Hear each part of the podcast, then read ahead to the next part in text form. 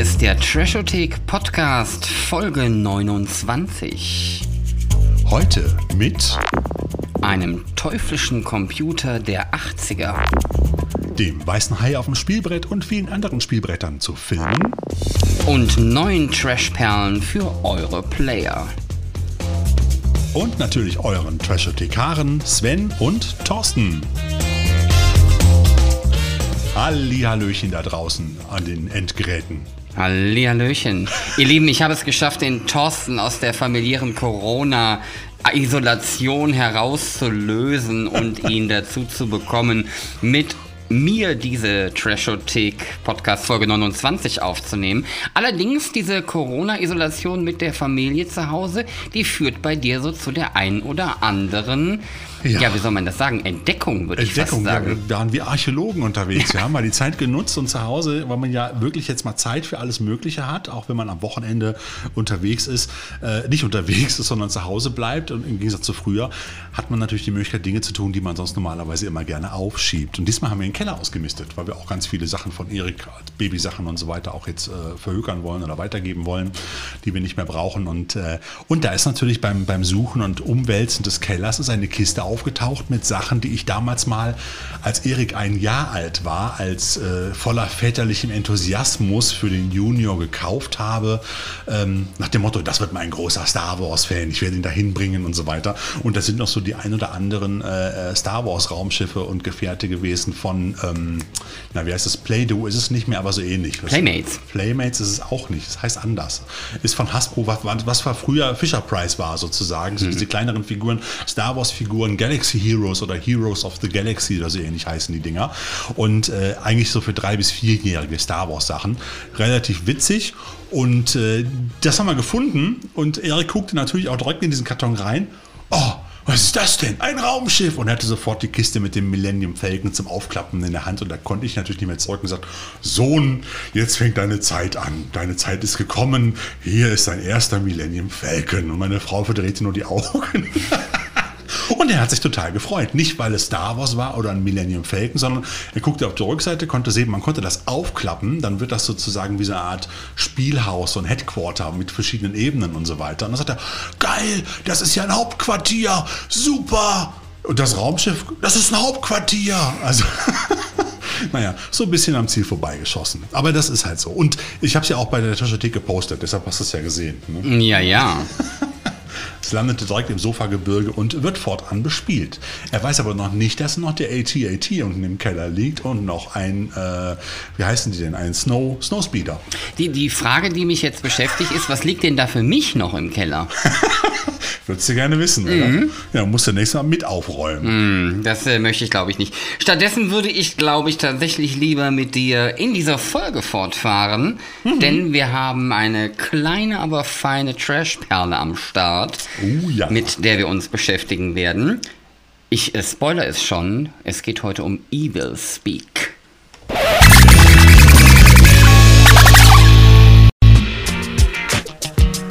Genau. Evil Speak, der Teufelsschrei, lieber Sven. Eine wunderbare, ich sage immer wunderbare, ne? Das ist so. Ich kriege ja auch immer eins von dir auf die, auf die Nuss, weil ich ständig wunderbar und bestens und wie auch immer sage. Es ist, je, mehr, je mehr Podcasts ich einspreche oder bei denen ich mitarbeite, äh, merke ich, dass ich auch ganz merkwürdige Eigenheiten in meinen Moderationen habe.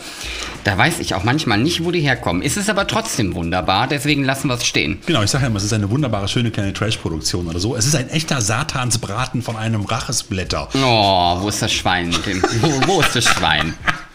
Ja, komm, es ist mir einfach, ich musste es einfach, also es ging nicht anders. Es passt aber auch eigentlich wie der Dorn aufs Auge. Evil Speak, äh, wie der Dorn aufs Auge, wie, der, wie die Faust aufs Auge. Evil Speak, der Teufelsschrei aus dem Jahre 1981, äh, ist ein wunderbares Konglomerat aus natürlich verschiedenen Elementen dieser Zeit. So sozusagen die Homecomputer-Frühzeit in den 80ern, okkulte Satansbeschwörung, äh, ähm, äh, reaktionäre Militärdrama, da ist sozusagen alles mit drin und vor allem diese drei Elemente, die man Anfang der 80er unbedingt irgendwie in einen Film packen musste und das hat der Regisseur äh, und Autor Eric Weston doch eigentlich einfach wunderbar hinbekommen. Das ist vollkommen richtig. Und bevor wir uns näher mit dem Film als solches, also mit der Story und dergleichen beschäftigen, ein kleiner Hinweis. Dieser Film war übrigens einer der sogenannten Video-Nasties mm. in, ähm, im United Kingdom der 1980er. Also der verpönten ähm, Filme sozusagen. Einer der verpönten Filme. Jetzt war äh, die, das äh, britische Eiland äh, in den 80ern jetzt auch nicht das liberalste schlechthin, ähm, was solche Fragen anging. Da gibt es auch, das hat der Thorsten mir auch äh, schon mal gezeigt, da gibt es sogar eine Dokumentation drüber, die auch Video ja. Nasties heißt. Das heißt, wenn man sich mit dem ganzen Themenkomplex da mal mit auseinandersetzen möchte, ist es durchaus eine interessante Doku. Und wie gesagt, unsere Perle Evil Speak war Teil dieser illustren Runde. Ja, ist nicht nur in England so gewesen. Evil Speak ist auch in Deutschland auf dem Index gelandet, aber dazu würde ich sagen, Da klingt es aber nicht so cool. Index hört sich schon. Ja, Index ist schon so. Index ist so, ja. ja. Wobei das war bei uns schon eigentlich in den 80ern, war Index eigentlich der Garant für Filme, die man sehen musste, ja. die dann auf dem Schulhof gedealt worden sind und so weiter, auf Videokassetten in schrubbeligen, fürchterlichen Qualitäten, die man sich heute um Gottes Willen niemals mehr angucken würde. Mit Streifen ohne Farbe, Flimmern und weiß Gott irgendwas. Und deshalb bin ich auch froh, dass wir all diese Filme heute noch einmal von kleinen Filmlabels wirklich mit viel Herzblut aufbereitet bekommen, wie jetzt auch Evil Speak in einer verdammt guten Qualität, neu abgetastet, gereinigt und so weiter und so fort. Also wunderbar. Aber vielleicht bevor wir auf die Details kommen, ganz kurz, worum geht es bei Evil Speak? Evil Speak ist, äh, ähm, ich würde sagen, es ist so ein typischer Militärakademie-Film, so ein Militärkadettenfilm, war ja damals auch so ein bisschen in zu der Zeit, aber äh, es ist schon, wie gerade schon erwähnt, so eine, so eine schöne Mischung. Es geht um den Prügelknaben äh, Stanley Cooper Smith, der auf der Militärakademie von Santa Barbara sowohl von Dozenten als auch von Bediensteten und auch Kommilitonen gemobbt wird. Und äh, bei einem seiner vielen Strafarbeiten, die er dann da durchführen durfte, nämlich eine Entrümpelungsaktion war es, glaube ich, mhm. im, Keller, im Keller der Kapelle, ähm, der Schulkapelle, trifft er auf ein satanisches Geheimnis. Und dieses satanische Geheimnis äh, entschlüsselt er mit Hilfe eines Computers. Da kommt jetzt sozusagen der, ich will mal sagen, es war, war es ein IBM, war es ein Amiga, ich habe keine Ahnung. Es war auf jeden Fall so, so ein besserer Heimcomputer, so ein bisschen. Auf jeden Fall mit Hilfe dieses Computers entschlüsselt er dieses, dieses Geheimnis und hat fortan die Möglichkeit, sich an seinen Peinigern zu rächen. Also ihm wird eine Macht zur Verfügung gestellt, äh, mit der er sich dann rächen kann. Und nachdem einige seiner Kommilitonen ein Hundewelpen aus Spaß töten, das er in der Schulkapelle auch versteckt hält, dreht er vollkommen am Rad, dreht durch und dann gibt es für Stanley Cooper Smith kein Halten mehr. Und dann kommt die fürchterliche Rache mit Hilfe des Fürsten aus der Unterwelt. Und äh, naja, da geht es so richtig zur Sache. Das ist richtig. Das hat so ein bisschen was vom Carrie-Finale. Das ist genau das, was die Kritiker auch damals gesagt haben. Äh, der Film wurde immer gerne als äh, männliche Carrie-Variante bezeichnet, in dem Sinne. Und äh, ich finde aber, der Film besticht also, A, du hast dieses Thema Carrie, natürlich, Satan, Carrie, ein bisschen Computer, Militär, gute Mischung. Schule ist ja auch noch mit drin, ähm, weil du hast ja diese ganzen Kommilitonen-Arschlöcher, die Lehrer ohne Sozialkompetenz quasi, den, den fetten sexistischen Sport Sportlehrer, einen Priester, dem du wirklich alles zutrauen würdest, so wie er da, wie er sich da gibt. Äh, und natürlich auch den guten Kumpel, der äh, aber letztendlich dir auch nicht wirklich helfen kann in deiner Rolle als, als Prügelknabe. Und, äh, Weil er übrigens, äh, er ist nämlich schwarz und damit selber äh, Zielscheibe diverse, genau. alles andere als politisch korrekte Aussagen da geht da nicht viel. Also im Prinzip ist es eine Schule, wie sie überall vorkommt, wie wir sie auch in den 80ern erlebt haben, oder? Ja, also äh, äh lässt, schon, lässt einen schon grübeln.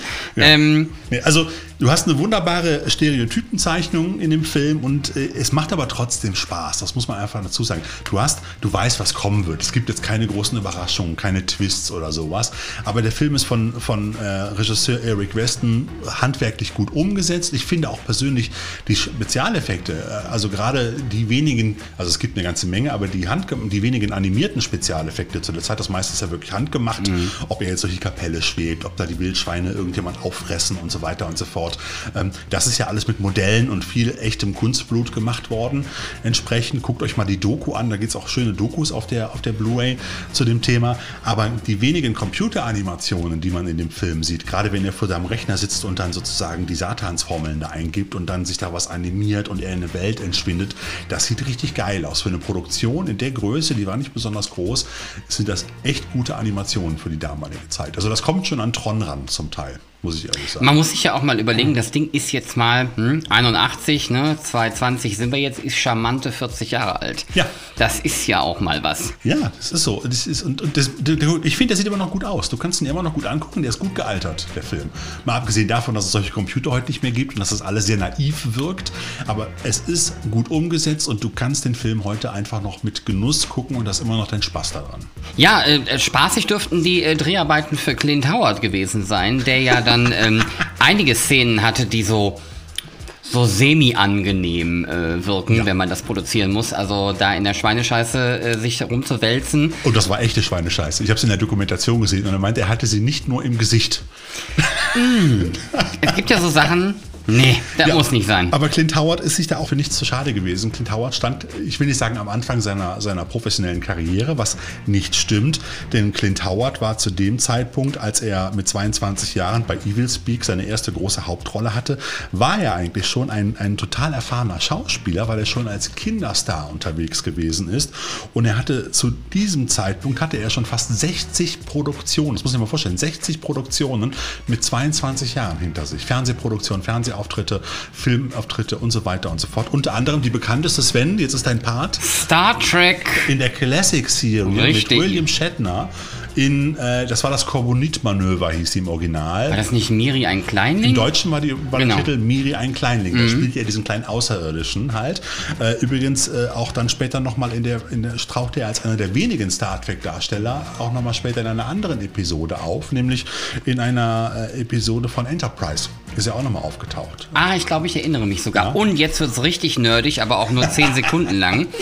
Diese äh, Fernsehepisode von Star Trek ist tatsächlich nochmal fort, also weitererzählt Ja. worden. Da habe ich nämlich neulich erst das Hörbuch zugehört. Da spielt er dann wieder mit, aber natürlich diesmal nur im Buch. Äh, das heißt, da war Mhm. der Schauspieler nicht involviert. Aber die Geschichte des Charakters geht auf jeden Fall weiter. Jetzt kommen wir aber wieder zurück ähm, zum eigentlichen Film. Genau, zu Clint Howard nochmal ganz kurz. Genau. Weil ich finde, Clint Howard hat so viel gemacht in seiner Karriere, da muss man einfach ein paar Minuten drauf verwenden. Das Gesicht ist vielen bekannt. Jeder hat ihn schon mal irgendwo in irgendeinem Film gesehen. Das ist so ein sehr markantes Gesicht. Ich will nicht sagen, er ist nicht gerade der attraktivste äh, Mann unter der Sonne, aber ein markantes Gesicht hat er, markante, stechende Augen, fällt sehr auf immer wieder. Und er hat es bis jetzt, ich habe gerade nochmal nachgeguckt bei IMDb, hat er es mittlerweile auf 251 Credits gebracht. Das heißt keine Zahlwerte, sondern Auftritte in Film- und Fernsehproduktionen. Also da, und da ist wirklich alles dabei gewesen. Ähm, natürlich auch oftmals in Filmen seines Bruders. Äh, Das ist uns auch jetzt Wer ist denn sein Bruder, Thorsten? Ron Howard, der jetzt der Filmregisseur, der war aber auch Kinderstar, weil beide hatten als Vater auch einen, einen Schauspieler, nämlich Rance Howard. Der ist mir jetzt persönlich nicht so bekannt, der ist auch nie so bekannt geworden wie beide, seine beiden Söhne, halt aber hat seine beiden Söhne schon sehr früh als Kinderstars vermarktet und, äh, und die haben da auch wohl Spaß dran gehabt. Und Ron Howard, nur am Rande, jetzt auch wieder für die Nerds am Rande, hat äh, auch seine ersten Fußstapfen in diversen Roger Corman-Filmen gestartet, auch in verschiedenen anderen, also größere, also seine ersten Fußstapfen als Regisseur. Er hat nämlich das Original Grand Theft Auto gedreht, was bei uns im Deutschen Gib Gas und lass dich nicht erwischen hieß. Und da gibt es ja dieses bekannte Computerspiel zu halt. So, und das war einer seiner ersten Actionfilme, die er gedreht hat. Er war auch selber als Schauspieler zum Beispiel bei American Graffiti mit dabei, auch diesem Auto, Autofilm, wo die Kids immer um den Block kosen von George Lucas halt. Da war er einer der Hauptdarsteller neben Harrison Ford. Harrison Ford hatte eine kleinere Rolle als Ron Howard zum Beispiel zu dem Zeitpunkt. Er war einer der Hauptdarsteller neben Richard Dreyfuss. So, und Ron Howard hat dann irgendwann gemerkt, ich habe mehr Bock auf Regie und ist ins Regiefach gewechselt und hat dann so Filme gedreht wie Cocoon, Willow, ähm, Backdraft zum Beispiel, Apollo 13 oder Apollo 13, Frost Nixon und ist immer noch dick im Geschäft mit so Blockbustern wie Illuminati und anderen Geschichten, die aber jetzt hier nicht wirklich erwähnenswert sind. Halt, aber der hat echt viel gemacht und in all diesen Filmen spielt Clint Howard natürlich auch immer eine kleine Rolle, aber Clint Howard hat auch in unwahrscheinlich vielen Trash-Gurken mitgespielt. Also Rocketeer zum Beispiel oder Carnosaurus von Roger Corman halt. Einer meiner Lieblings-Corman-Filme aus den 90ern. Oder nee, ist gar kein Corman-Film, ich nehme zurück, aber Trash-Filme. C2 Killerinsekten mit so Riesenzecken. Habe ich damals mal auf dem, auf dem, äh, auf dem ähm, Fantasy-Filmfest auch gesehen. Da spielt er einen von den beiden bösen, miesepetrigen Gangstern, die den Jugendlichen da in der Hütte zusetzen wollen. Halt. Und hat auch so eine richtig schöne, eklige Splatter-Szene. Da will ich nicht näher drauf eingehen. Leprechaun 2 2 hat er mitgespielt. Space Rangers. Bei Barb Wire spielte er äh, äh, äh den Herrn Schmitz zum Beispiel. Also ein Typ, der in Tausenden, will ich jetzt mal sagen, Produktionen dabei war. Es waren nur 251, aber das Gesicht taucht halt immer wieder auf. Er hat leider danach auch selten noch eine Hauptrolle gehabt nach Evil Speak, um wieder zum Film zurückzukommen. Aber er ist immer irgendwo bei den, bei den wichtigeren Nebenrollen dabei, bei den markanten. Dafür ist allerdings der restliche Cast des Films, sagt mir dann, nicht so viel. Ja, es geht. Also in der heutigen Zeit nicht mehr. Wir haben noch zwei Veteranen dabei, wie zum Beispiel R.G. Armstrong. Das war der Hausmeister äh, Sarge halt, mhm. der unten, der miesepettige Hausmeister im Keller.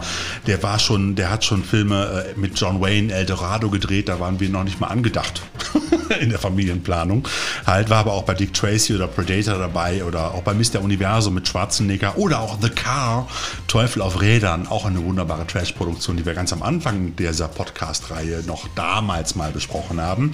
Und, äh, oder Charles äh, Tyner, das war der Colonel Kincaid, der Chef von dem, äh, äh, der mit dem sehr kantigen Gesicht, der Chef von der, von, mhm. der, von der Militärakademie, der ist auch relativ bekannt. Ähm, der hat unter anderem in Familiengrab Hitchcocks letzten Spielfilm mitgedreht, bei Texana mit Eastwood oder auch bei Elliot, das Schmunzelmonster. Nur mal so am Rande. Aber ansonsten sind das alles Schauspieler, die man eher so in der zweiten Riege irgendwo im, im Genrebereich auch findet und die man auch, sage ich mal, bei denen der Wiedererkennungswert nicht so der allergrößte ist, um ganz ehrlich zu sein. Einzig allein, was noch interessant zu erwähnen wäre, wäre Haywood Nelson, der den Kumpel Kowalski gespielt hat, den du vorhin schon erwähnt mhm. hast, den schwarzen Kumpel sozusagen der war zu dem Zeitpunkt eigentlich der bekannteste, mehr oder weniger, nicht einer der bekannten, aber so einer, der zu dem Zeitpunkt wirklich, wirklich bekannt war, weil er in zwei Fernsehserien schon mitgespielt hatte. Und zwar eine Hauptrolle, nämlich zwei so Familienserien, nämlich einmal Grandy und einmal What's Happening. Und diese zweite Serie, What's Happening, kennt man hier in Deutschland alles nicht. Die lief wirklich drei Jahre lang und wurde sogar nach Evil Speak nochmal für weitere drei Jahre aufgelegt unter dem Titel What's Happening Now? Wie kreativ. Das war auch so ziemlich das Einzige, wo er noch mitgespielt hat. Und danach hat er auch aufgehört zu Schauspielern. Also er war zu dem Zeitpunkt Star, konnte schon mit einem Porsche zum Set fahren, weshalb er da den Neid der ein oder anderen Schauspieler und äh, Kollegen und Set-Kollegen auf sich gezogen hat, die ihm dann ab und zu gerne mal die Reifen zerstochen haben. Auch nicht so besonders nett. Das ist in der Tat nicht so nett, ja. ja. So, und äh, wie gesagt, schöne Riege, schöne Darsteller. Ähm, ich finde auch gut ausgewählt, tolle Stereotypen besetzt. Äh, es ist halt schon, wie du schon sagtest, manche Szenen mit dieser Misswahl oder so, dann denkst du dir schon so, es ist schon arg, arg sexistisch. Aber das waren halt damals leider Gottes auch die Zeiten und die waren auch so gepolt. Wenn du auf so einer scheiß Männer-Militärakademie warst, dann wurdest du sehr wahrscheinlich auch genauso welchen, scheiße welchen, erzogen. Welchen oder? Titel hatte die nochmal? Ich weiß es nicht. War das mehr. nicht irgendwie äh, Miss Große Artillerie oder ja, irgendwie sowas? sowas. Ne? Also da, da, habe ich dann auch da gesessen und habe mir gesagt, holla, die Waldfee. Aber ähm, der Film hat ja ganz bewusst auch damit damit gespielt. Also auch der, der Rassismus, der da auftaucht, der war ja bewusst ja. positioniert und platziert. Das Klar. war ja jetzt nichts, was dem Film einfach passiert ist, sondern das, das sollte ja ähm, die Unsympathischen noch etwas unsympathischer machen. Richtig. Und von daher. Die ähm, haben es alle verdient. schon, schon, also ja, äh, ne? Und es ist auch genüsslich, wenn du es hinterher guckst, dann denkst du so, und du lehnst dich dann zurück und denkst ja, so jetzt bekommen sie alle das, was sie verdient haben und sitzt da und grinst dir einen ab, wie das große Gemetzel losgeht. Na, ich bin ja eher für lebenslange Strafen, die damit die Leute auch drüber nachdenken können. Aber das ist ein anderes Thema. Solche Leute können nicht denken. Der Trash-Freund freut sich aber natürlich über abgerissene Köpfe mehr als über eine Resozialisation in 20 Jahren Knast. Genau, und abgerissene Köpfe gibt es durchaus bei Evil Speak und das ist auch der Grund, warum Evil Speak dann damals auf dem Index gelandet ist. Der Film lief 81 bei uns auch in den Kinos, allerdings nur in der gekürzten Fassung, ähm, kam dann später auf VHS ebenfalls in der geschnittenen Fassung heraus und 1988 landete dann sogar die geschnittene Fassung von Evil Speak, der Teufelsschrei auf dem Index. Es gab zu dem Zeitpunkt auch schon die eine oder andere längere und Uncut-Fassungen, die auch kursierten, aber alle Fassungen landeten dann auf dem Index, 88 wie gemerkt, und sind jetzt 30 Jahre später 2017, 2018 irgendwann erst vom Index genommen worden. Und dann hat sich Wicked Vision der Geschichte angenommen und hat diesen Film wunderbar aufbereitet. Aber du musst dir mal vorstellen, 30 Jahre, 30 Jahre stand dieser Film in Deutschland auf dem Index. Es war, so verboten, diesen Film öffentlich in einem normalen Mediamarkt zu verkaufen, öffentlich dafür Werbung zu machen in einem Magazin oder weiß Gott irgendwas oder den sonst wo in den Laden zu legen. Vor allen Dingen mit dem Film holst du halt heute auch niemanden mehr hinterm Ofen hervor. Ne? Das ist ja, also der, jetzt fernab der Tatsache, dass er sehr unterhaltsam ist, aber das ist ja nichts, was dich schocken würde heutzutage. Nee, nee, natürlich nicht. Und auch vor 20 Jahren jetzt nicht. Nein. Also zwar vor 20 Jahren, ja, da hätte man drüber streiten können. Es gibt schon die eine oder andere blutige Szene und auch die sind auch sehr gut umgesetzt, auch wenn sie alle mechanisch sind halt, aber du siehst es halt. Ähm, es ist ganz interessant, es gibt ja am Anfang diese Enthauptungsszene dieser barbusigen Dame bei diesem Opferritual, dieses, dieses, äh, dieses Satanisten halt, dieses Priesters. Und das hat schon eine geile Atmung das sieht im ersten Moment auch schon ziemlich cool aus. Also du siehst zwar, dass es eine Puppe ist, aber es ist so gut geschnitten und so gut aufgenommen, dass es noch relativ realistisch aussieht, fand ich jetzt so. Und äh, es ist schon, für die damalige Zeit war es glaube ich schon ein bisschen starker Tobak, heute nicht mehr so. Da gebe ich dir vollkommen recht. Damals konnte man noch sagen, okay, ist vielleicht nicht ganz für Jugendliche geeignet, geeignet aber ähm, wie gesagt, das hat, so ein Film hat es nicht verdient, 30 Jahre auf dem Index zu stehen. Da bin ich auch manchmal wirklich sprachlos. Das liegt doch manchmal daran, dass dieses System, glaube ich, so ist, da müssen wir uns mal ernsthaft mit beschäftigen, vielleicht machen wir da mal eine extra Sendung zu oder sowas, ähm, dass du, wenn du auf dem Index stehst, es wieder ein neues Prüfverfahren anstreben musst als Filmgesellschaft oder sogar ein Gerichtsverfahren an, anstreben Geld. musst und das, den Film sozusagen freiklagen oder mhm. freiprüfen lassen und das kostet richtig Kohle. Und wenn dann äh, die Filmfirmen dann darüber pleite gegangen sind oder auch das Geld nicht mehr hatten und du auch das Potenzial nicht gesehen hast mit dem Film, das Geld, was du alleine Anwaltskosten und, und, und Prozesskosten da äh, investieren musst, das wieder reinzuholen, hast du einfach auf dem Index gelassen. Du sagst, hier kommt Scheiß drauf, Pech gehabt. Abschreibungskosten. Ne, wird abgeschrieben.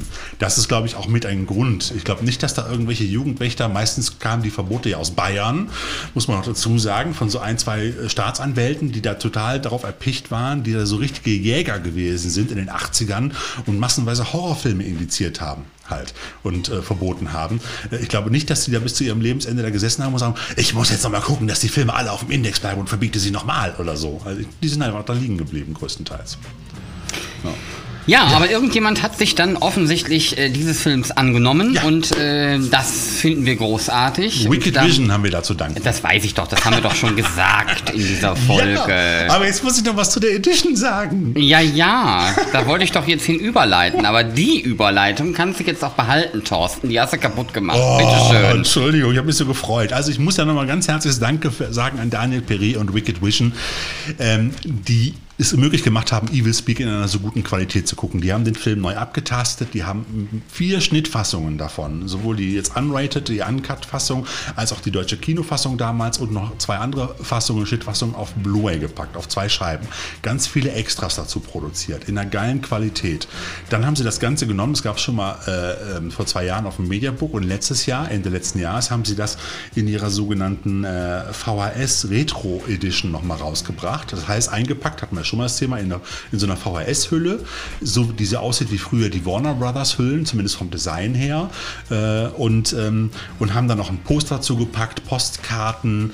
Ähm, das sieht einfach geil aus. Haben noch jede Menge Extras draufgepackt, habe ich gerade schon gesagt. Ein Kommentartrack, unter anderem noch vom Regisseur äh, Eric Weston und Hauptdarsteller Clint Howard, wie auch einem Bujo Omega Kommentartrack. Wer nicht weiß, es, was es ist, das erzählen wir jetzt nicht nochmal. Das müssten mittlerweile unsere eifrigen Hörer kennen. Bujo Omega, den Filmclub, ansonsten googelt einfach.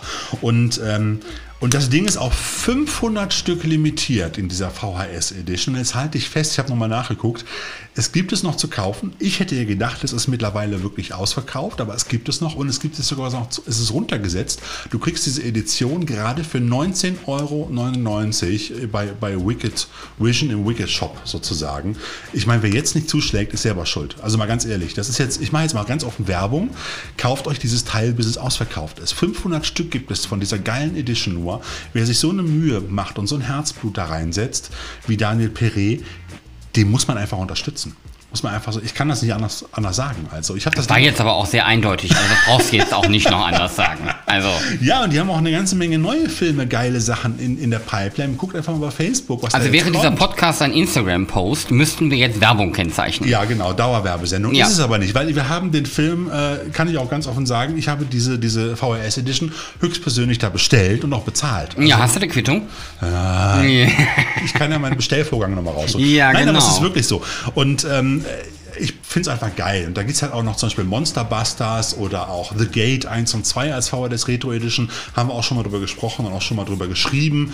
Ähm, also ich kann nur empfehlen, wer ihn noch nicht hat, es ist ein Must-Have-Ding. Also wer das Ding von euch noch nicht in der Sammlung stehen hat, investiert es diese fucking 1999 und bestellt euch Evil Speak den Teufelsschrei. Und damit kommen wir jetzt zum Trashometer, oder? Wolltest du noch was sagen? Entschuldigung. Nee, du hast mir die zweite Überleitung kaputt gemacht, die wirklich schön gewesen wäre. Entschuldige. Tut mir leid. okay. Ja, dann leg du doch mal los mit dem Trashometer, Sven. Für Evil Speak den Teufelsschrei. Meine Überleitung an der Stelle wäre übrigens folgendes gewesen. Falls ihr neben der wirklich intensiven Bewerbung von Thorsten noch Argumente braucht, warum ihr diesen Film unbedingt sehen müsst, dann haben wir jetzt das Trashometer für euch. Und das sollte es endgültig besiegeln. Oh, Sven. das, ist eine ja Überleitung, die ihr mal, das ist aus der Journalistenschule, ich sage dir. Unglaublich. Ja. Das bei uns, beim Trashothek Podcast, Folge 29. Ich sage euch. Nix fürs erste Date. Jo. Da geben wir charmante fünf Punkte. Ja, bleibt gar nichts anderes übrig, weil wenn du den als erstes Date guckst, war es auch dein letztes. Das äh, glaube ich auch, ja. Es sei denn, die steht auf merkwürdige Teufelsriten, Satanismus und Menschenopfer. Auch ey. dann solltest du dir überlegen, ob du mit der Person dann äh, in Anführungsstrichen weiter zusammenbleiben Muss möchtest. man sich überlegen an der Ja. Stelle. Bierdeckelfaktor, da gebe. Entschuldigung, ich, ja, ich bin ja Mach in die weiter. Parade gefahren. Mach also weiter. Bierdeckelfaktor geben wir vier Punkte. Jawohl, weil die Story ist relativ simpel. Auch, es gibt auch keine großen Überraschungen in dem Sinne. Im Prinzip kannst du sie auf den Bierdeckel schreiben. Das ist richtig. Ähm, der Blutamatwert liegt diesmal auch bei vier Punkten, weil es jede Menge Kunstblut gibt und ein paar wunderbare Splatter-Szenen. Das ist richtig. Sexorama, wir haben mal wieder einen Punkt zu vergeben. Genau einen gibt es an der Stelle. ja. Denn das ein oder andere barbosige Nippelkonglomerat ist zu entdecken im Vor allem eine Film. Duschszene, und eine Psycho so ein Duschszene. ja. Aber die, die kommt jetzt nicht am Psycho ran, aber ist auf jeden Fall auch nicht verkehrt. Ganz genau. Und äh, der Trash-Faktor, der liegt bei vier Punkten, weil der Film ist durchaus sehr trashig insgesamt, aber ist doch noch zu gut umgesetzt, als dass er eine 5 erreichen könnte. Dafür sind die Special Effects einfach zu gut. Ist schon ein bisschen mies, ne? Das ist richtig. Damit kommt er zunächst auf einen Wert von 18 geteilt durch 5, kommt hinterher raus 3,6. Das ist ein ordentlicher Wert. Das ist ein auf ziemlich- der ja. nach oben nicht offenen Trashothek-Richterskala. Nee, sie hört ja bei 5 auf, es sei denn, wir schaffen es mal überall 5 Punkte zu Deswegen vergeben. sagte ich ja nicht offen. und geben noch einen extra Punkt. Wir könnten noch drüber hinaus. Ich, nein, ich gebe keinen extra Punkt. Eigentlich könnten wir noch einen extra Punkt für die Verpackung geben. Oh. Zieh den doch einfach von der Mandy-Super-Version rüber, dann kriegt er den noch ab. Ich finde, der kriegt noch einen extra Punkt. Nein, komm, ist okay. Ist ein guter Wert, 3,6 und äh, wir danken nochmal recht herzlich für diese tolle Veröffentlichung und kommen jetzt einfach zum nächsten Thema.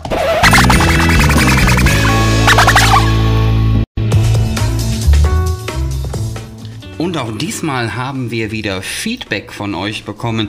Lieber Georg Frank, danke, dass du abermals unsere diesmal 28. Podcast-Episode kommentiert hast. Ähm, ich lese mal eben vor. War wieder eine tolle Folge. Danke.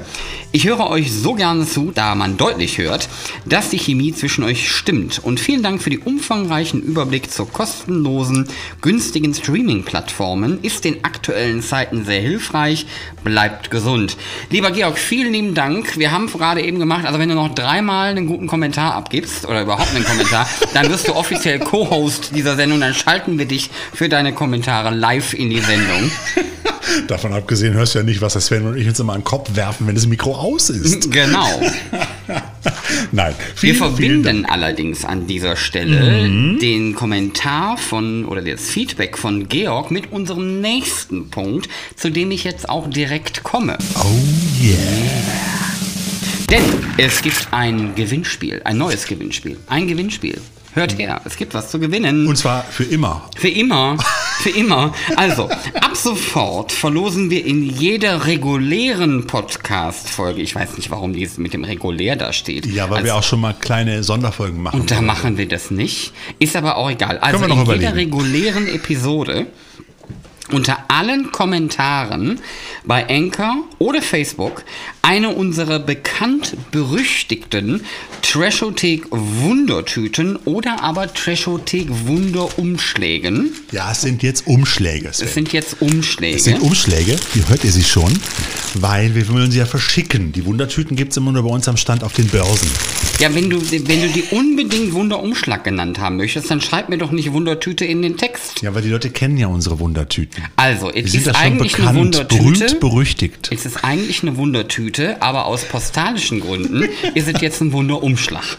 Auf jeden Fall Das, könnt ist kein, ihr das hört sich an, ein Wunderumschlag. ein Wunderumschlag. Hast du eine Salbe? Ich, ich komme mit der Moderation hier heute noch durch. Also, in jeder regulären Podcast-Folge, wenn ihr das kommentiert bei Anchor oder aber bei Facebook, dann könnt ihr einen wunden Umschlag gewinnen. Einen mit Wunderumschlag. Einem, einen Wundenumschlag jetzt.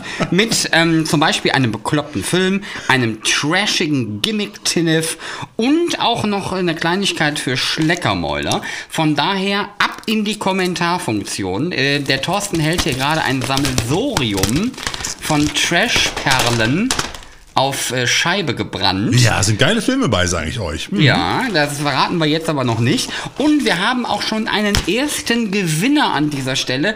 Und meine Güte, was für ein dramaturgischer Aufbau ich hier geleistet habe. Es ist unglaublich. Georg Frank, du bist unser erster Gewinner der Trashothek Wundertüte AK dem Wundenumschlag.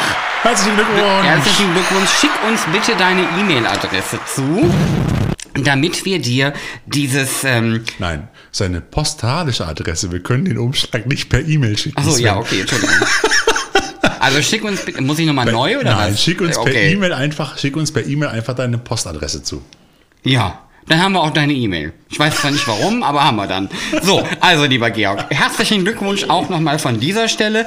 Das war jetzt alles andere als eine reibungslose Moderation für den Gewinnspielsektor und deswegen wechseln wir auch ganz schnell in die nächste Rubrik. Wo wir gerade noch so bei, bei äh, äh, Feedback zu anderen Folgen sind, wir hatten ja mal, das wollte ich jetzt gerade schon erwähnen, weil bis nachher haben wir es eh vergessen, äh, lieber Sven, wir haben doch mal über die Tarantino-Doku The Bloody Genius gesprochen. Das ist richtig. Genau, die hast du jetzt entdeckt. Das ist richtig. Ja, die gibt es gerade im Angebot, da wollte man darauf hinweisen, das ist sozusagen hier sozusagen der, der Preisticker von der Treasurethek, äh, gibt es gerade bei Amazon Prime für 99 Cent. 99 Cent. Da ist quasi der Preis sehr heiß. Der Preis ist heiß, genau, heißer Scheiß. sollte man auf jeden Fall, also für 99 Cent, da hat man so gut wie überhaupt keine Ausrede mehr, nicht in diese Doku reinzugucken. Und die es sei denn, man mag Tarantino nicht. Genau, wenn man. Tarantino-Fan ist, sollte man sie sehen, weil sie ist wirklich sehr schön produziert und sehr nett und es gibt ganz viele, ganz viele O-Töne von bekannten Tarantino-Darstellern und man hat einen schönen Einblick in den Kosmos von Quentin Tarantino. Also schaut auf jeden Fall rein bei Amazon. Äh, allerdings ne, li- zeitlich limitiert, also schnell. Ja. Äh, ihr könnt es ja, ihr könnt es jetzt kaufen und innerhalb von 30 Tagen gucken, aber dann jetzt schnell besorgen. Ich habe noch zwei, drei andere ganz kurze Anmerkungen, nämlich einmal, wir hatten im Podcast 27 bei Blu-ray und DVD-Neuerscheinungen, hatten wir den Film Ameisen angeteasert. Erinnerst du dich? Mit Ich erinnere mich sowas Mit Robert Foxworth auf der Baustelle, der dann feststellt, dass seine Arbeiter von Ameisen, von atomverseuchten Ameisen angegriffen werden. Ist das nicht der, der auch bei. Den Co-Piloten bei dem Film, den wir nicht mehr nennen werden. ne, den Co-Piloten kleiner von Insider. Jack Lemmon, genau. Kleiner Insider. Genau, äh, genau das ist der. Und, ähm, und äh, dieser Film Ameisen, äh, den gibt es jetzt seit kurzem ja, wie wir es ja erwähnt haben, vor vier Wochen ungefähr, gibt es ja auf DVD. Ich habe jetzt aber auch entdeckt, dass man den, wenn man Amazon Prime-Kunde ist, äh, dass man den auch kostenlos bei Amazon gucken kann. Und zwar unter dem wunderbar deutschen Titel, er ist nämlich auch in der deutschen Fassung da, Ants. Also ich kann euch den Film nur wärmstens empfehlen. Es ist unterhaltsamer, kleiner Tierhorror-Trash. Ja, Oder? und der Darsteller kommt mir irgendwie bekannt vor. Robert Aber das ist ein anderes Thema. Robert Foxworth, der Mann, der Falcon Crest durchgedauerwelt hat. Das waren noch Zeiten. Ja, genau. Und äh, neben Tarantino-Doku am Rande, als der Sven mir das vorhin zurief, äh, von wegen, dass es die Tarantino-Doku da bei, äh, bei Amazon Prime gibt, machen wir noch ein bisschen weitere Werbung. Ähm, es ist keine Werbung, aber es sind Tipps und Tricks und Hinweise von uns. Es gibt zwei wunderbare Dokus, gerade auch in dem Channel, ähm, ähm, in, in dem Geo-Channel von Amazon Prime. Man kann ja bei Amazon Prime auch, auch äh, Channels dazu buchen. Und diesen Geo-Dokumentationskanal gibt es für 3,99 im Monat. Das habe ich jetzt mal für einen Monat getan, weil ich mir da zwei Dokumentationen angucken konnte, die ich unbedingt sehen wollte. Und zwar ähm, einmal Elstree oder Elstree 1976. Es geht um die, um die Dreharbeiten des ersten Star Wars-Films aus Sicht der ganzen Statisten und Mitarbeiter der Elstree Studios. Ein, eine, sehr schöne, eine sehr schöne Dokumentation, halt mit sozusagen Blick aus hinter den Kulissen. Schön aufgemacht. Und die zweite, die ich aber noch viel cooler finde, ist Becoming Bond. Und zwar wie damals George Lazenby, der James Bond als einzigen nur einmal gespielt hat in, im Geheimdienst ihrer Majestät. Übrigens auch mein persönlicher James Bond Favorit, Favorit, Favorit. mein, mein Favorit unter den Bond-Darstellern, ähm, wie er damals Bond geworden ist. Und das ist echt zum Schreien. Es ist wirklich geil, weil du siehst George Lazenby jetzt im hohen Alter, wie er dann noch so ein bisschen erzählt und sich an die Zeit zurück sind, der, der Swinging 60s und der war damals wirklich kein Freund von Traurigkeit, muss man dazu sagen. Und wie er damals Bond geworden ist. Und das Ganze wird halt auch in Szenen nachgespielt mit Schauspielern in der Zeit damals sehr aufwendig, unwahrscheinlich interessant. Also wer irgendwie ein bisschen Interesse an Bond und den Swinging 60s hat, sollte sich unbedingt mal Becoming Bond antun. Wie gesagt, gerade auch im, im Geo-Channel bei Amazon Prime. 3,99 für einen Monat habt ihr die geguckt. Mein Gott, das sind 2 Euro pro Film. Also ich finde, das tut keinem weh. Ja, und dann kommen wir doch zum nächsten Thema, Sven. Was ist es denn? Es geht um das Thema Spielzeug. Diesmal stellen wir euch zwar immer noch wahrscheinlich auch ein bisschen Plastiktinne vor, aber es geht grundsätzlich um eine etwas andere Kategorie. Es geht um Brettspiele oder aber Gesellschaftsspiele, wie wir Deutschen das ja auch gerne formulieren, die einen Filmbezug haben in irgendeiner Art und Weise.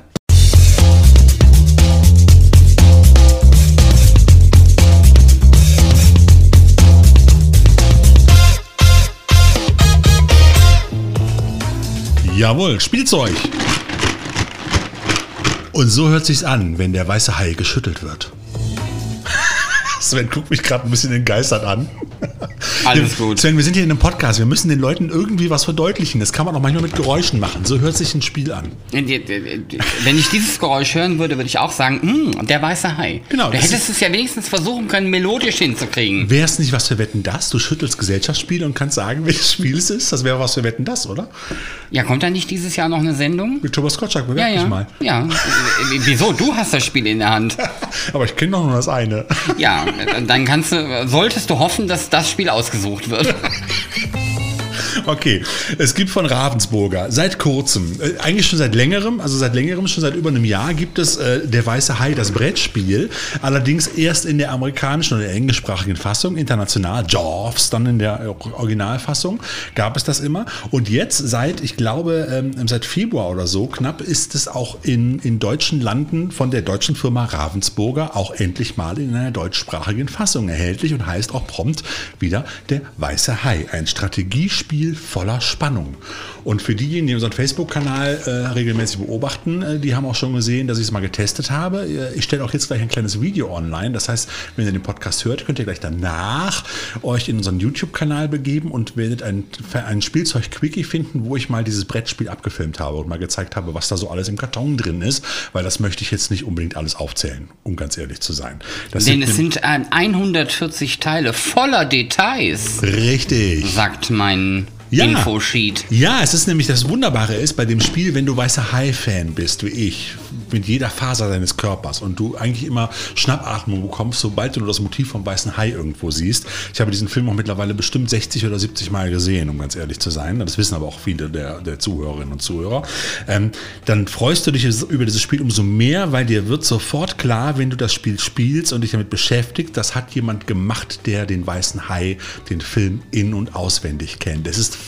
voller Details aus dem Film, nicht nur Zitate. Äh, es geht sogar damit schon los, dass wenn du das Ding aufmachst und da reinguckst, dass die Innen, Innenseite der, des Kartons in, mit einem Muster bedruckt ist, was eins zu eins übernommen worden ist von dem Sakko von Bürgermeister Vaughn. Der rennt nämlich da immer, äh, Murray Hamilton läuft, läuft ja die ganze Zeit da mit so einem Sakko rum mit so kleinen Ankern drauf. Und es ist genau dieses Stoffmuster in, dem, in der Kiste abgedruckt halt. Es sind so viele Details drin, auch der Spielverlauf äh, orientiert sich ganz stark Tag am Weißen Hai. Es sind eigentlich zwei Spiele in einem. Du hast einmal den ersten Akt, der nennt sich einfach nur Amity und den zweiten Akt die Orca. In dem ersten Akt musst du eigentlich nichts anderes machen, als versuchen, äh, Schwimmerinnen und Schwimmer an den Stränden von, von Amity Island vor dem Weißen Hai zu retten. Und dabei übernimmt dann ein Spieler den Weißen Hai und einer oder drei andere die drei Hauptprotagonisten, nämlich äh, Chief Brody, Quint, den, den Haijäger und Hooper, den Meeresbiologen. So, und wenn du nur zu zweit spielst, muss halt der eine Spieler den Hai spielen und der andere Spieler spielt alle drei. So habe ich es mit meiner Frau gespielt und selbst meine Frau, die jetzt kein weißer Hai-Fan ist, hatte wirklich Spaß. Sie hat den Hai gespielt und sie hat gewonnen. Hm. Das muss man mal dazu sagen. So, und es macht wirklich Spaß. Du hast ungefähr eine halbe Stunde bis 40 Minuten brauchst du und du musst halt, äh, hast halt verschiedene Möglichkeiten, den Hai mit Fässern äh, zu fangen, beziehungsweise musst ihn treffen halt und der Hai kann ganz viele Schwimmer sammeln. Es ist ein wunderbares Strategiespiel. Es ist auch nicht mit reinem Zufall wie früher so die Spiele mit Zufallsgenerator, sondern du musst schon, du musst schon ein bisschen tricky sein. Also es macht wirklich Spaß, du kannst gegeneinander kämpfen. Der zweite Akt, da drehst du einfach das Spielbrett rum, spielt dann auf der Orca, dem Boot, wo dann unsere drei Hauptprotagonisten sozusagen gegen den weißen Hai vom Boot aus kämpfen, während das Boot nach und nach sinkt. Du musst nämlich an so Platten umdrehen und dein Spielfeld wird immer kleiner. Mhm. Und das ist eine echt spannende Geschichte. Und dann hast du auch gegeneinander würfeln, das heißt mit dem Hai auch mit Utensilien und Waffen gegen den Hai kämpfen. Also es ist eine wunderbare Mischung aus einem typischen Strategie und auch Rollenspiel, so ein bisschen. Und wie gesagt, von der Detailverliebtheit und auch von den Grafiken her, es ist alles vollkommen stimmig. Selten, ich habe selten ein Spiel erlebt, was so, was so den, die Atmosphäre und den, wie sagt man so, den Wurf, den keine Ahnung, irgendwie das, das Ding so trifft einfach. Den Esprit, die Den Seele. Es, ja, genau. Die, die Essenz. Ja, ganz genau, ganz genau, so ist es. Und ey, für 30 Euro hast du eine Menge Spaß als weißer Hai-Fan und es macht. Sag mal, wie oft willst du denn jetzt vor dem Mikro noch die Paket umdrehen? ich hab's schon weggetan. Nein, aber es ist halt, es lohnt sich. Ich kann es nur empfehlen und ich hoffe, die haben noch vielleicht, vielleicht gibt es hier noch ein Spiel zum zweiten Teil des weißen Hais oder so irgendwann. Es ist halt, es macht Spaß und es ist gerade für, für, für Jaws-Fans, ist es halt wirklich ein Genuss. Und äh, zu dem Thema hatten wir ja auch einen Kommentar. Ich habe ja, wie gesagt, gepostet, das Spielbrett fotografiert, als ich mit meiner Frau getestet habe. Ähm, und da hat äh, Matt Eagle äh, mit A Doppel-T, äh, witziges Wortspiel, ähm, hat er gepostet, wir brauchen ein größeres Boot, haha, ganz klar. Viel Freude, sieht sehr cool aus, kenne bisher nur den Klassiker von Arxon aus den 70er und 80er Jahren. Allein der Umkarton war damals die Sache schon wert. Ja, die 70er und 80er Jahre, es waren die 70er, lieber Matt Eagle, vielen Dank für deinen Kommentar. Ich habe dir auch schon darauf geantwortet und dir ein paar Fotos geschickt, halt entsprechend. Und ähm, das ist auch jetzt der Punkt, wo wir zu unserem Thema kommen, nämlich Brettspiele zu Filmen und Filme zu Brettspielen. Weil das, was er da erwähnt hat, dieses Spiel von Arxon oder auch Ideal, je nachdem, aus welchem Land das Spiel gerade kommt, war damals so ein Geschicklichkeitsspiel mit so einem Plastikhai, was ich auch in meiner Sammlung habe, hatte ich auch bei Facebook gepostet, wo man dem Hai, erinnert euch damals, so einzelne Gegenstände, so Treibgut aus dem Maul fischen musste. Und irgendwann hat dann der Klappmechanismus des weißen Hais zugeschlagen und bei dem, wo dann das Maul zuging, der hat verloren. Im Prinzip einfach nur so eine Mischung aus Geschicklichkeit und Zufallsprinzipspiel. So ein simples Partyspiel. Aber es sieht immer noch cool aus und es macht immer noch Spaß. Es funktioniert immer noch gut, vor allen Dingen, wenn man mehrere Rum-Cola-Intos hat, Sven. Zum Wohl. Zum Wohl. So, Brettspiele zu Filmen und Filme zu Brettspielen, Sven. Was ist dir da zuerst eingefallen bei? Also als du mir das genannt hattest, also dass wir diese Kategorie besprechen wollen, war tatsächlich mein erster Gedanke Jumanji. Mhm. Wobei das nur so halb zählt. Mhm. Ähm, aber das war auf jeden Fall was, was mir ähm, in den Sinn gekommen ist. Und dann natürlich auch ein Film, den wir zwar offiziell in der Trashothek nie besprochen haben, der von seiner generellen Qualität und Storydichte vielleicht aber durchaus auch in die Trashothek gehört hätte, nämlich Battleship. Ja klar, Schiffe versenken. Schiffe versenken. Es ist, es ist tatsächlich kein Zufall, sondern es gab mal diese diese Welle von Filmen, die ähm, quasi sich mit, mit Brettspielen und sowas ja, mehr beschäftigen. mit Spielzeug. Hasbro. Hasbro hat damals seine Türen die, geöffnet. genau, war, aber ja. die, die haben, äh, der Plan war zumindest, mehrere Brettspielkonzepte zu verfilmen. Mhm. Da hat Battleship jetzt nicht den allerbesten Eindruck ähm, ähm, abgegeben. Ist eine schöne Trash-Produktion für viel Geld. das war der ein oder andere Euro, den man da in diese, äh, ich meine, äh, Entschuldigung, hat. die haben Schiffe versenken verfilmt. Also Ja. das muss man sich auch mal überlegen. Ich habe mich gefragt, wann kommt Mensch, ärger dich nicht.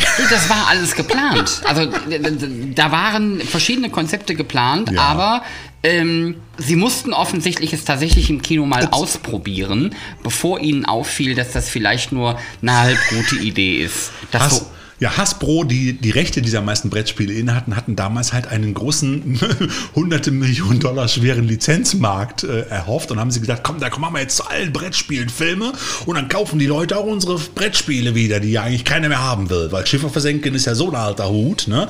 So, und das haben die halt gemacht und äh, das ist halt, das ist halt dabei rumgekommen. Übrigens muss ich hier bei Jumanji sagen, aber das hast du ja selber schon angedeutet, Jumanji ist, ist ein Spiel, das entworfen wurde zu dem Film nach einem Buch von ähm, Chris van Ellsberg. Also das Spiel selber ist durch den Film überhaupt erst bekannt geworden. Das gab es vorher nicht. Ne? Genau, aber, wenn es man sich halt, ne, wenn man sich halt Ja? prinzipiell mal überlegt, was ist so das bekannteste Brettspiel der Filmgeschichte, dann würde man, glaube ich, relativ schnell bei Jumanji. Jumanji landen. Genau. Da gibt es, glaube ich, dann auch nicht viel anderes. Doch, es gibt welches. Wie wird es denn ausgesprochen, Sven? Dieses lustige, dieses lustige okkulte Brettspiel, wo man mit den Fingern auf so einem. Oh, Ja. äh, Ouija-Board. Heißt es Ouija? Mhm. Uk- uk- uk- u- Ukuya? Ich kann es nicht aussprechen. es ist ein, äh, dieses mit dem, das ist ein Ouija-Board. Ja. Ich habe alle Staffeln von Charmed gesehen, ich weiß, wie geht. Aber es wird halt auch, es gibt 2014 eine Verfilmung und auch da liegen wieder die Rechte bei Hasbro, weil Hasbro hat dieses Spiel wirklich mal ganz normal als Gesellschaftsspiel auf den Markt gebracht. Du kannst mit Toten in Verbindung treten und so weiter. Das gab es wirklich als Brettspiel von Hasbro. Einer der größten Spielzeughersteller, der auch Kenner gekauft hat und ganz viele andere Spielzeugfirmen nur am Rande für die, die nicht so viel Ahnung von Spielzeugfirmen haben. Egal. Ähm, MB-Spiele auch zum Beispiel mit dem Bradley. Alles jetzt Hasbro. Alles, was wir früher an schönen Spielfirmen hatten, ist alles bei Hasbro. So, keine Werbung dafür, aber es ist halt einfach so. Ähm, äh, es gab auch noch Filme, nämlich Cluedo. Erinnerst du dich dran? Mhm. Clue im Original. Clue. Clue oder Clue? Nicht Chloe. Clue, okay. Clue. Clue, stimmt, ist Englisch. Englisch, Ne? Ja, du hast vollkommen recht. Alle Mörder sind schon da, hieß der deutsche Film damals mit Tim Curry und Christopher Lloyd, 85. Ähm, den gab es, das war ein, auch ein Film zu einem Spiel. Und da gibt es auch jetzt äh, demnächst irgendwann wieder eine Neuverfilmung, habe ich jetzt irgendwo gelesen, halt mit äh, äh, Jason Bateman und äh, Ryan Reynolds halt. Die wollen das neu verfilmen. Also ne, Cluedo nochmal eine neue Fassung. Ja, und ansonsten gibt es natürlich, wenn wir jetzt nochmal zurückgehen zu Spielen, die dann wiederum auf äh, Serien oder Filmen be beruhen, da gibt es natürlich diese drei Millionen Artikel, die eher, ich formuliere das mal so, eher lieblos Ja. produziert sind oder aber die nicht mit sonderlich viel Aufwand produziert sind, die aber für das ein oder andere Sammlerherz vielleicht interessant sind. Das sind dann die, die 49 Millionen ähm, Monopoly-Versionen für The Big Bang Theory, Star Wars, Game of Thrones und hast du nicht gesehen. Walking Dead, Ghostbusters, Harry Potter, die Eiskönigin. Also es Genau, gibt ne, also nichts, Monopoly Es, es dann- gibt keinen weißen Hai. vom Monopoly. Ja. Wäre doch cool. Du musst jetzt hier den Hafen kaufen. Und ich glaube, es gibt auch tatsächlich äh, mehrere Cluedo-Versionen, ähm, die dann nochmal in die Richtung spielen. Muss ich ganz Risiko ehrlich sagen. Gibt's auch. Genau, Risiko. Haben wir mal gespielt. Ja, der dich? Ringe-Risiko habe ich Doctor gespielt. Who Risiko war Ja. damals. Es, ist, es weicht sehr stark vom Originalrisiko ab. Wir haben, ich hatte das ja mal geschenkt bekommen von meiner Frau, kann ich immer nur erwähnen. Die unterstützt mich in meinem Fandom ja enorm. Halt und wir haben es mal zusammen gespielt, weil du warst quasi der Übersetzer, weil es die englische Fassung war. Halt und es war relativ komplex, wesentlich komplizierter als das normale Risiko. um es Ja, aber ich muss sagen, also ich habe nichts gegen diese Varianten in Anführungsstrichen. Ich Ja. muss mir die ja nicht alle kaufen. Klar. Aber wenn ich jetzt zum Beispiel Fan von dem und dem bin und sage, okay, ich hätte gerne eine Monopoly-Version oder eine, eine Risikoversion zu Hause und man kann die halbwegs Mhm. gut spielen, dann finde ich es auch cool, die in der entsprechenden Optik zu haben. Aber letztlich gesehen ist es natürlich so, wenn du jetzt heute in so, in so Comic-Läden und sowas gehst, ne, dann sind das auch die Sachen, die da größtenteils mittlerweile stehen. Wenn es denn noch welche gibt. Du hast ja das Schwein, dass du noch einen direkt um die Ecke hast. Ja, und ich habe noch einen Elbenwald äh, in Dortmund, wo ich arbeite. Also von daher habe ich zumindest noch so ein bisschen Zugriff Du darauf. arbeitest bei Elbenwald? Nein, aber ich arbeite in Dortmund und da ist ein Elbenwald. Ich würde gern bei Elbenwald arbeiten. Also, würdest du doch deinen ganzen Lohn, du würdest doch keinen Cent von deinem Lohn nach Hause kriegen, oder? Du würdest doch alles in, in Sachen umwandeln. Ich, äh, ja, ich würde in, in geldwerten Vorteilen würde ich, äh, würde ich äh, bezahlt werden. Also von daher, das finde ich alles in Ordnung, aber da ist natürlich letztlich gesehen, ist da nicht viel Aufwand mit verknüpft. Ne? Da, da wird einfach ein bisschen neu bedruckt, vielleicht mal ein bisschen andere Regeln und dann ist es das. Es gibt aber natürlich auch andere Brettspiele, die dann etwas aufwendiger sind und sagen wir mal viel eher auch den den Charme der, der Vorlage, sagen wir mal, mit berücksichtigen. Wir haben das auch, ähm, ein gutes Beispiel dafür schon mal beim Spielzeug besprochen, nämlich zum Beispiel das Spiel zu Indiana Jones. Ja, dieses 3D-Spiel. Ne? Dieses 3D-Spiel, wo es mit, dem, mit dem Turm, wo man dann nach oben geht Genau. und und und. Das sind natürlich dann Spiele, die sind schon konzeptionierter. Also da wird nicht einfach nur quasi das, das Marketing auf was Altes draufgelegt, sondern also nicht, dass das ähm, Indiana Jones Spiel jetzt die Offenbarung gewesen wäre, in Anführungsstrichen, aber es ist eine nette Geschichte. Ist ein schönes Trinkspiel. Hast Auf du selber Fall. damals gesagt halt. Ich habe tatsächlich ja noch, ich habe auch ein, ein wunderbares Trinkspiel zu Hause. Kennst du noch dieses, ähm, dieses Spiel mit dem Piraten in dem Fass Ja. und den Schwertern? Das habe ich in der Darth Vader Version. Von wem das, hast du es denn? Genau. ähm, jetzt hatte mir der Thorsten geschenkt. Es ist ein großartiges Trinkspiel und ähm, ist in meinem Freundeskreis auch mittlerweile legendär. Die Leute Ja, wissen nicht mich. mehr, was sie an dem Abend getrunken haben. Sie wissen aber, dass sie konsequent Lichtschwerter in Darth Vader gedrückt haben. Ja, das, aber das sind ja schöne, witzige Sachen. Also es macht, macht manchmal Spaß, genau solche Lizenzprodukte zu haben. Aber um nochmal zurückzukommen auf die wahren Brettspiele. Es gibt ja diese wunderbaren 3D-Spiele, wie du sie gerade erwähnt hast. Auch dieses Indiana Jones-Spiel ist eins der besseren. Es gibt mittlerweile einen ganzen Rutsch von Indiana Jones-Spielen seit den 80ern. Die ersten waren wirklich lahm und langweilig. Würfelspiele mit gehen sie drei Felder zurück. Hier kommt Wobei mit ein bisschen Fantasie Ja. und ein bisschen Vorstellungskraft ist die Jagd nach dem blutroten Rubin Auch Indiana Jones. auch Indiana Jones. Richtig. Und das wiederum mochte ich sehr. Das ist cool. Oder auch das mit der Vulkaninsel. Ja, genau. Vulcan Island, gleiche Thema. Habe ich mir letztes Mal noch mal als Kickstarter Edition bestellt. Müssen wir eigentlich auch mal ein Video drüber drehen. Ziemlich cool. ja, ich habe das schon gespielt.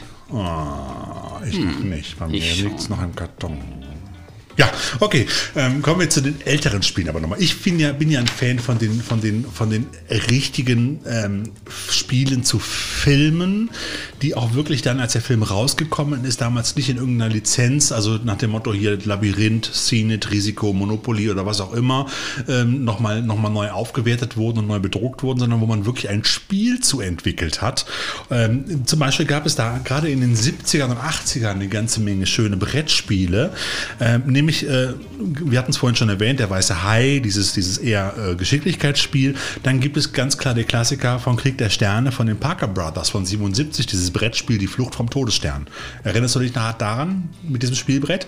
Da waren keine Plastikfiguren dabei, sondern nur so Füße und die Figuren wurden aus Karton ausgedrückt und dann in diese Füße reingesteckt. Da waren, zu der Zeit hat man noch nicht so viel mit so Plastik- und, und Holzfiguren gemacht, sondern man hat gerade im, im Billigsektor viel mit Pappfiguren gearbeitet bei Spielen. Ich erinnere mich da Ja. lebhaft dran. Ja. Dieses Spiel gibt es übrigens gerade wieder in einer Neuauflage, in einer Retro Edition, auch für 30 Euro. Kann man wieder auch in der deutschen Fassung äh, schön kaufen. Da ist sogar dann die Kenner, also die Actionfigur, auch eine Retro Edition von, ähm, ähm, hier, wie heißt er denn? Ähm, Admiral Dingsbums, hier, Peter Cushing. Akbar. Nicht Akbar, Peter Cushing, wie hieß er denn noch? Ähm, Peter Cushing aus dem ersten Teil. Ach so, ähm, Ähm, hm, genau. War der denn Admiral? Nee, der war nicht Admiral, das ist auch egal. Peter Cushing war Peter Cushing bei Star Wars. Das Ja, war ja. der Vorgesetzte von Darth Vader. Verdammt, wie hieß er denn noch? Oh, Grand Moff Tarkin, so war's. Müssen wir rausschneiden. Nein.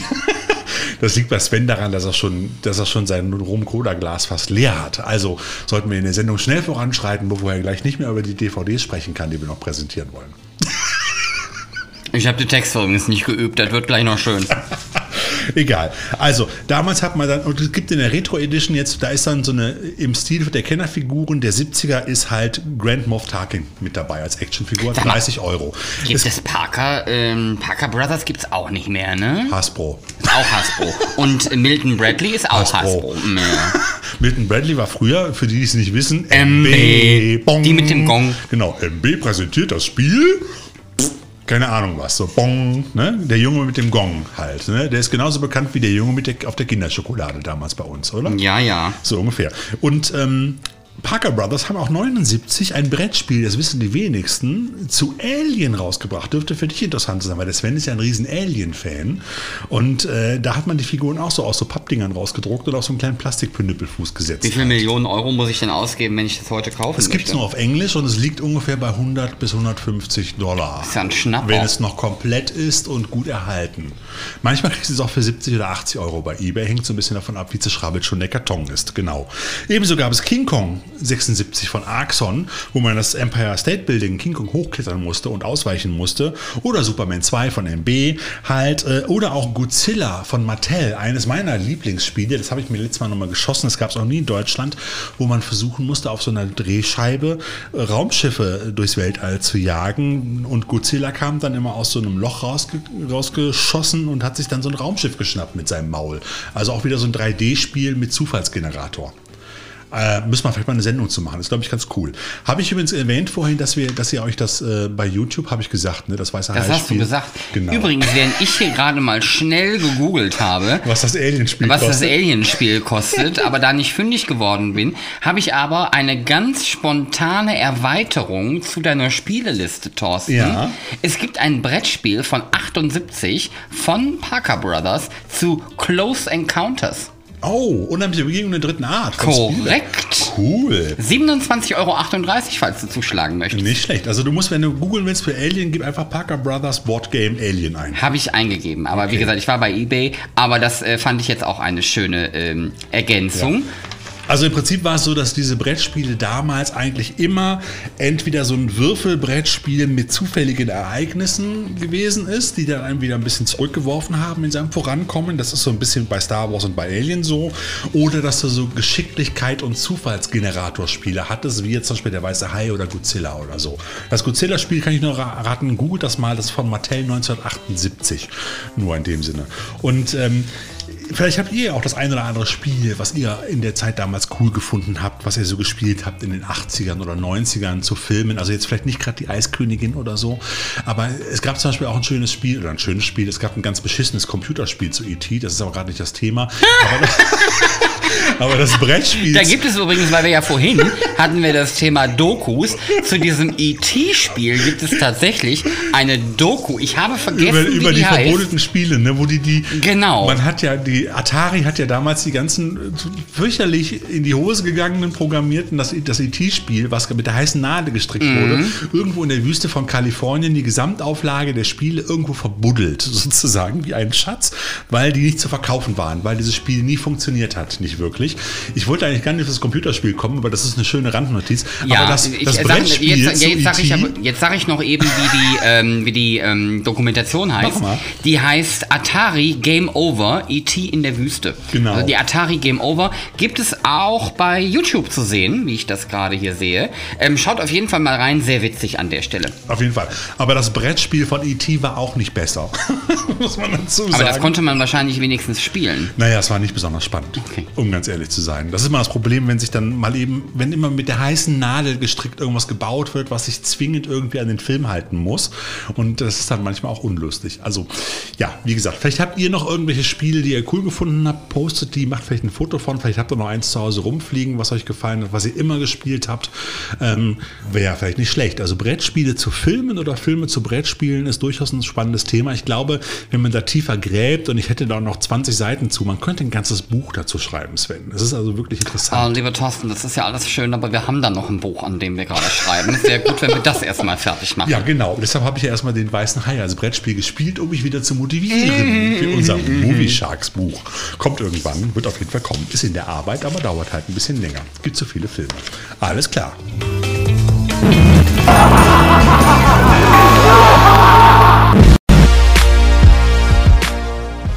Wir haben euch auch für diese Episode wieder herausgesucht, was es an Neuveröffentlichungen auf DVD, Blu-ray, HD-Scheibe, Stream, Laserdisc, Brettspiel Jetzt- jetzt gibt. Von daher legen wir los mit First Love. Lieber Thorsten, erzähl uns was über den Film. Ja, First Love. Nach einem verlorenen Kampf und einer unheilvollen Tumordiagnose stolpert der Boxer Leo frustriert und teilnahmslos durch das nächtliche Tokio. Durch Zufall trifft er auf das drogensüchtige Callgirl Monika. Als er sie vor einem Verfolger rettet, ahnt er allerdings noch nicht, dass er direkt in eine Drogenschmuggelaktion gerät, die das gemeinsame Interesse der japanischen Unterwelt auf sich zieht. Schnell wird das unfreiwillige Paar von einem korrupten Cop, von der Yakuza und einer erbarmungslosen Killerin gejagt, was zu einer blutigen und bleihaltigen Nacht führt. Takashi Miike hat es seit 1991 auf über 100 Produktionen geschafft und gilt mit seinen 60 Jahren immer noch als junger Wilder. Die Legende des postmodernen japanischen Kinos hat uns bisher so wunderbar durchgeknallte Produktionen wie Sukiyaki Western Django, Ichi, The Killer, 13 Assassins, Audition, Zebra Man, Blade of the Immortal oder Full Metal Yakuza geschaffen und legt mit First Love seinen 103. Film vor, der wieder so richtig knallt. Einfach unglaublich und äh, geil.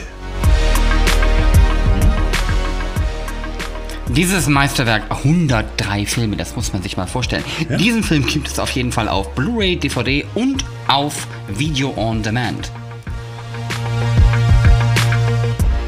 Unsere nächste Veröffentlichung ist Gundala und zwar am 28.05. auf Video on Demand, DVD und Blu-ray. Der junge Sanshaka lernt das Leben von der weniger schönen Seite kennen. Der Vater ermordet, von der Mutter verlassen, wächst er in der Gosse Jakartas auf, die das Hoheitsgebiet brutaler Gangs ist. Dort lernt er schnell, dass man nur überleben kann, wenn man sich heraushält und sich auf der anderen Seite in den Kampfkünsten perfektioniert.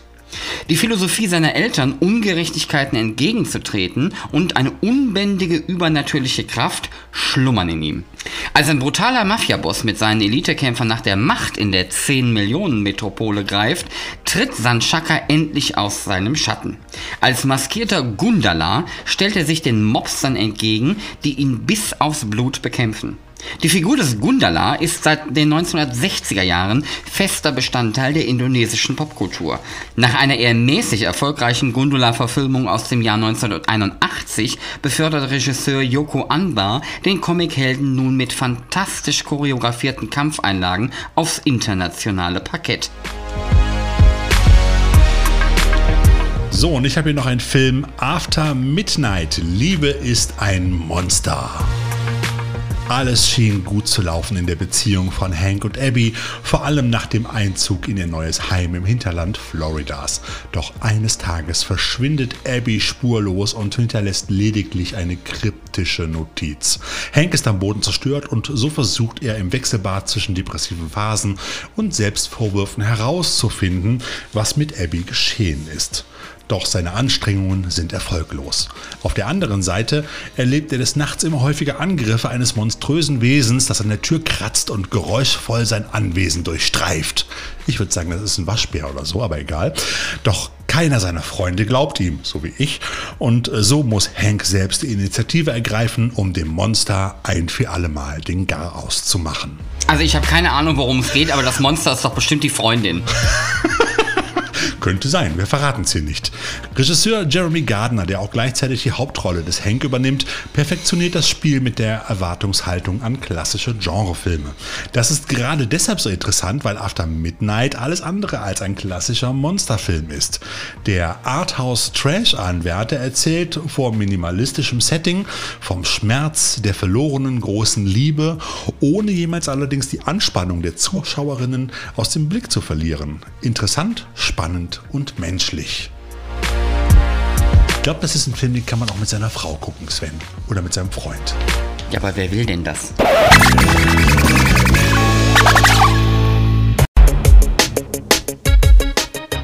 Wir hoffen an dieser Stelle, dass euch die Trashothek Podcast Ausgabe 29 mit dem Themenschwerpunkt Evil Speak und Brettspiele und natürlich noch ganz vielen anderen kleinen Sachen gefallen hat. Es war, wenn man das vielleicht so formulieren darf, fast eine Trashothek Wundertüte, vielleicht aber auch nur ein Trashothek Wunderumschlag. Das könnt ihr euch jetzt überlegen und das könnt ihr uns auch in den Feedback-Kommentaren hinterlassen. War es eher eine Wundertüte oder doch eher nur ein Wunderumschlag, äh, was wir euch hier produziert haben? Das ist natürlich jetzt auch der ideale Moment, um noch einmal darauf hinzuweisen, dass jeder Kommentar, den ihr zu dieser Episode Episode bei Anchor oder aber bei Facebook hinterlasst, automatisch dafür sorgt, dass ihr in den Pool der potenziellen Gewinnerinnen einer Trashothek Wundertüte beziehungsweise des Trashothek Wunden Umschlags ähm, kommt. Und von daher kommentiert fleißig und wir drücken euch die Daumen, dass ihr eins dieser wunderbaren Pakete gewinnen werdet. Denn äh, wie gesagt, ich habe vorhin mal einen Blick drauf geworfen, was es da so gibt. Da ist einiges Gutes dabei. Ja, sag nicht, du hast nicht auf Aufnahme gedrückt. Natürlich habe ich das, Sven. Ich bin nur einfach gerade total fasziniert. Ich bin sprachlos, mehr oder weniger, was ja selten vorkommt. Äh, Aber ich habe mir gerade überlegt, wie lange der Sven wohl heute Nacht an dieser Überleitung geschrieben hat.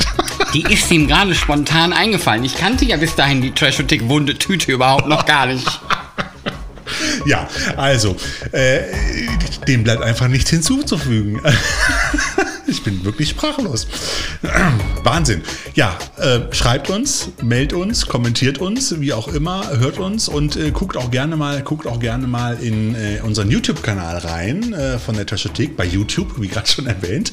Da findet ihr nicht nur den Quickie, das habe ich nämlich vorhin vergessen, nicht nur den Quickie, äh, den, den Toy-Quickie zu Jaws, dem Brettspiel, beziehungsweise der Weiße Heide-Brettspiel, sondern ihr findet auch nochmal einen, einen kurzen Quickie, äh, ein Unpack-Quickie nennen wir das, haben wir schon mal gemacht auch zu Evil Speak, dem Teufelsschrei der VHS Edition von Wicked Vision. Könnt ihr euch da angucken, wenn ihr euch ansehen wollt, wie das Ding aussieht. Halt richtig schön eine Minute lang von allen Seiten abgefilmt. Von daher bleibt uns gewogen, bleibt gesund vor allen Dingen da draußen und wir hören uns schon bald wieder in der Trashothek Podcast Ausgabe 30. Wow, kleines, eine kleine Premiere, so mehr oder weniger. Uh. Alles klar, viel Spaß und bis zum nächsten Mal und bleibt gesund vor allen Dingen. Bleibt gesund. Ja? Bis bald. Tschüss.